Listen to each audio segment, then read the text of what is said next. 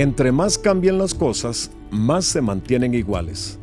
¿Eres una persona que ama el cambio? ¿O la idea de alterar la forma en la que siempre han estado te da escalofríos por la espalda? Cual sea tu reacción, debes saber esto. El cambio va a pasar. Es inevitable e ineludible. Así que no tiene sentido resistirse a cada cambio.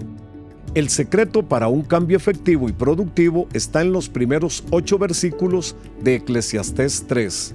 Léelos hoy. Hay una historia de un pastor nuevo, quien en su primer domingo predicó antes de que los cantos sucedieran. Luego, en lugar de pasar platos o canastas para la ofrenda en las bancas, le pidió a la congregación que pasara por el frente del altar y depositaran sus cheques y ofrendas en una gran olla. Pero el cambio más impactante de todos fue luego del servicio. En lugar de saludar a la gente en el vestíbulo, salió por la puerta de atrás y llegó primero que todos a la cafetería. Estaba cambiando muchas cosas en muy poco tiempo. No pasó mucho en que le pidieran también que cambiara de iglesia.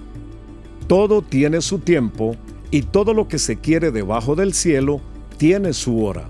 Eclesiastés capítulo 3, versículo 1. Ajustarse a los cambios de la vida puede ser una de las cosas más difíciles que tenemos que hacer.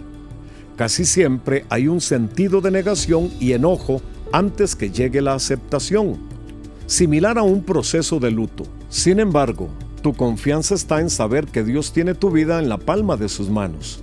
Él está en control y sin importar cuáles cambios te esperen, Él siempre estará para guiarte y darte fuerzas. Cambio Gracias por acompañarnos. Para mayor información de este y otros podcasts, visita maspodcast.com.